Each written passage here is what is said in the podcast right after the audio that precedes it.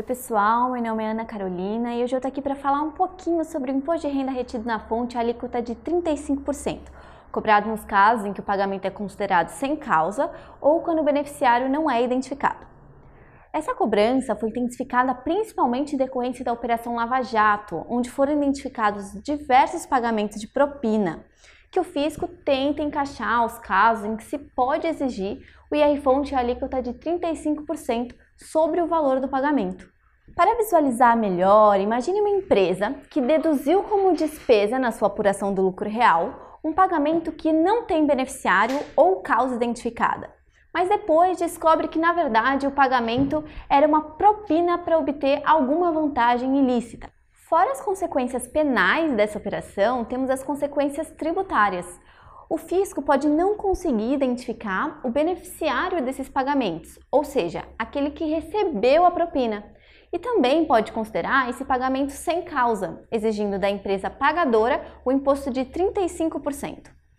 Além disso, o fisco ainda pode glosar a despesa da empresa, cobrando IRPJ e CSL e aplicar uma multa de até 150% se entender que houve sonegação, fraude ou conluio. Existem alguns argumentos interessantes para que o contribuinte possa se defender de uma autuação como essa, e aqui eu vou resumir alguns desses argumentos, considerando o beneficiário, a causa e a alíquota. Primeiro, é importante se ter em mente que esse AI-fonte surgiu como uma forma de não permitir que pagamentos deixem de ser tributados por quem os recebe. Ou seja, no caso em que não se sabe quem é o beneficiário e, portanto, não se sabe se ele tributou ou não os valores recebidos, o imposto é cobrado do pagador a uma alíquota de 35%. Tendo isso em mente, o contribuinte pode demonstrar quem é o beneficiário do pagamento e alegar que, quando o beneficiário é identificado, caberia à Receita Federal verificar se ele tributou ou não os valores recebidos.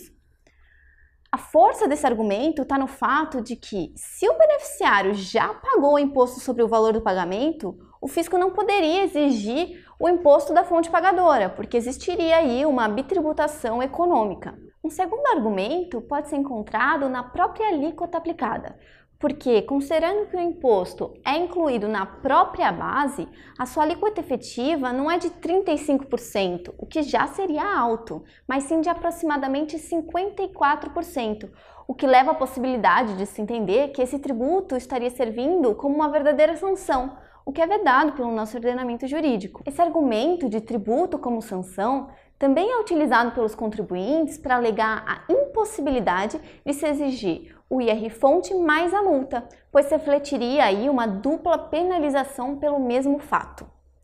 Em relação à causa, existe um forte argumento na doutrina no sentido de que, em se tratando de causa ilícita, como é o caso da propina,